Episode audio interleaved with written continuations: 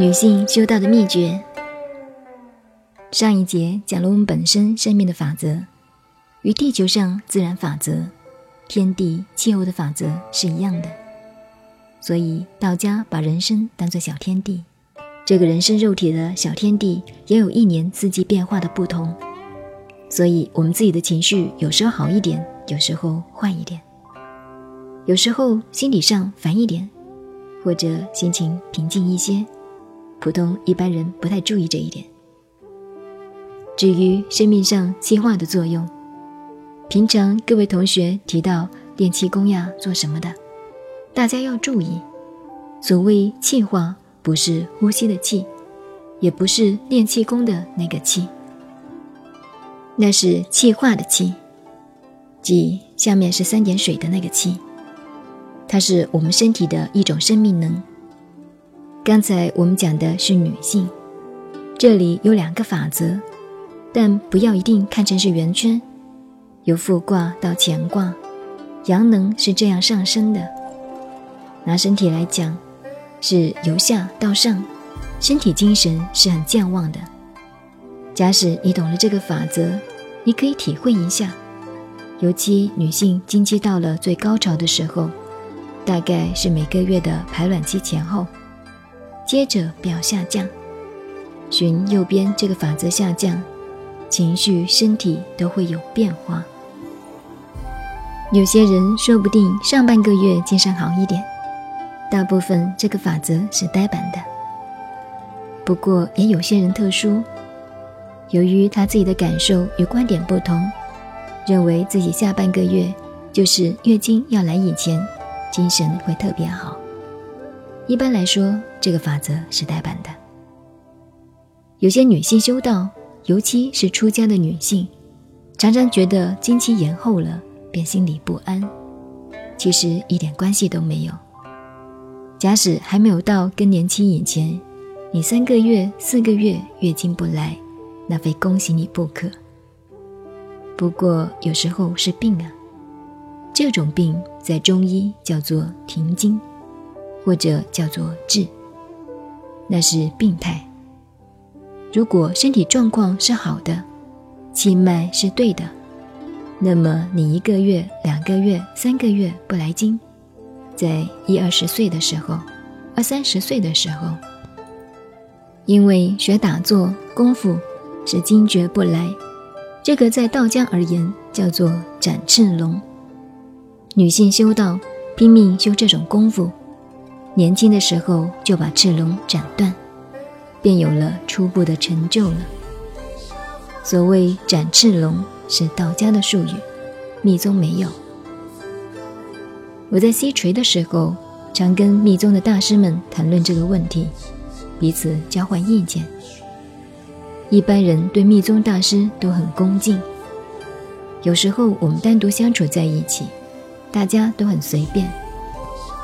我说：“你们密宗主要的方法是道家过来的，我的看法是如此。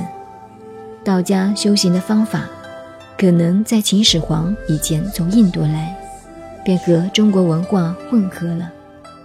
也就是说，中国早就有这一套了。因为秦始皇的时候，印度已经有一批修道的人来中国。从历史上我们知道。”印度过来的这一批人当中，有两三位会神通的。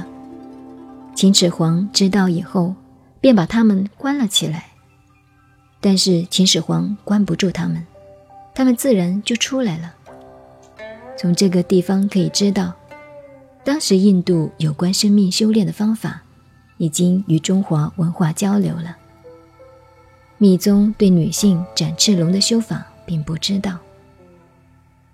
有一位活佛告诉我，有一本古代佛教的经典上有这项记载，但是方法不同。我说我知道。活佛说：“那请你教我。”我说：“不行，我们要交换。你们最宝贵、最秘密的方法是什么？拿来，我们彼此交换谈谈。”女性修到月经停止时，不要搞错了。有时候是停经的现象，究竟是停经或者修持的功夫到了，让你从脸色、身体、精神的状况去区别哪是病态，哪是功夫。如果真的功夫达到了，她便变得年轻，经期停止了，那是必然的。换句话说，这个女性一定返老还童，恢复到了自己的青春时期。这个身体生命的作用，已经回到了十三岁月经还没有来以前的状况。这个时候，一定是乳房收缩，恢复到十二三岁男女无分别的那个境界。那绝不是说乳房生了癌症，干瘪了。有些人自己却在冤枉担心。我也发现一些女性，并不是她功夫好或者修道修得好，而是瞎猫碰到死老鼠撞上了，月经停了，结果她几乎被吓死，赶紧找医生看看，吃通经的药，她以为打两针就通经了，因为不懂这个原理，所以受冤枉，也没有办法。一般男性修道就更糊涂。因为男人身体一般的症状不显著，你便更拿捏不准。其实都是一样的。如真做到了任督二脉通了，跟女性展翅龙的功夫也差不多了。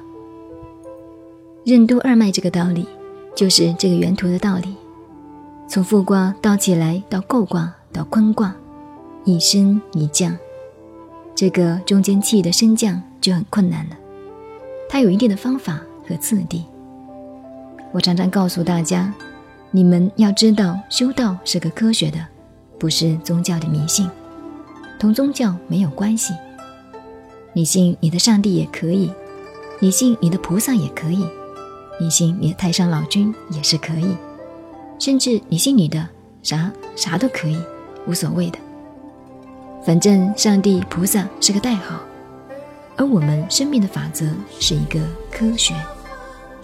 如果你懂得了这个法则，自己会非常明显的察觉到自己生理的状况，以及生理上起的变化。有时很沉闷，有时很松快，在修持上也是一步一步，一个一个的增厚，会很明显。有时候有进步，有时候像个病态，觉得五脏六腑哪部分像有病一样痛苦。其实是卦位上的一个变化，也就是《易经》所谓的“爻变”，一爻一爻的变化。因为爻变是必然的，你懂了这个法则，先把生命的法则搞清楚之后，再研究宇宙的法则、地球物理的法则，一概都是一样的，很清楚。这里是讲原图方面。刚才我们提到了一个问题，没有解释清楚。复卦这个地方，道家又叫活子时，所以修道的人打坐，想要修到气脉通了，必须懂得复卦的作用。复就是生命的恢复。不过我们普通人，因为有了夫妻关系，有了家庭子女的关系。等到那个生理的能力恢复以后，生理的欲望就来了。来了以后，你要用善手的要诀，在那个中间能够把握得住。这个时候拿准了，人的生命就可以自己把握了。至少在学理上是如此的。这也是只有中国易经文化特有的这种把握生命的法则。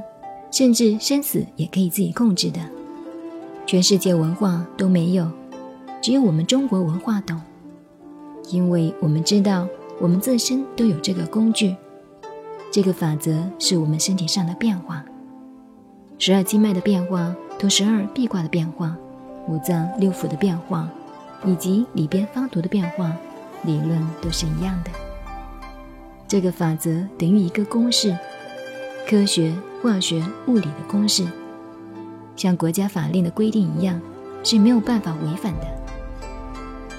同样的，这个太阳的行度，春夏秋冬也是没有办法违反，没有办法脱离这个大法则的。等到身心两方面修成功了，就可以跳出这个法则，跳出宇宙这个法则，变成了超人，就有了超宇宙的力量了。所以道家就长生不老的敢说这个话，就是因为掌握了这个法则之故。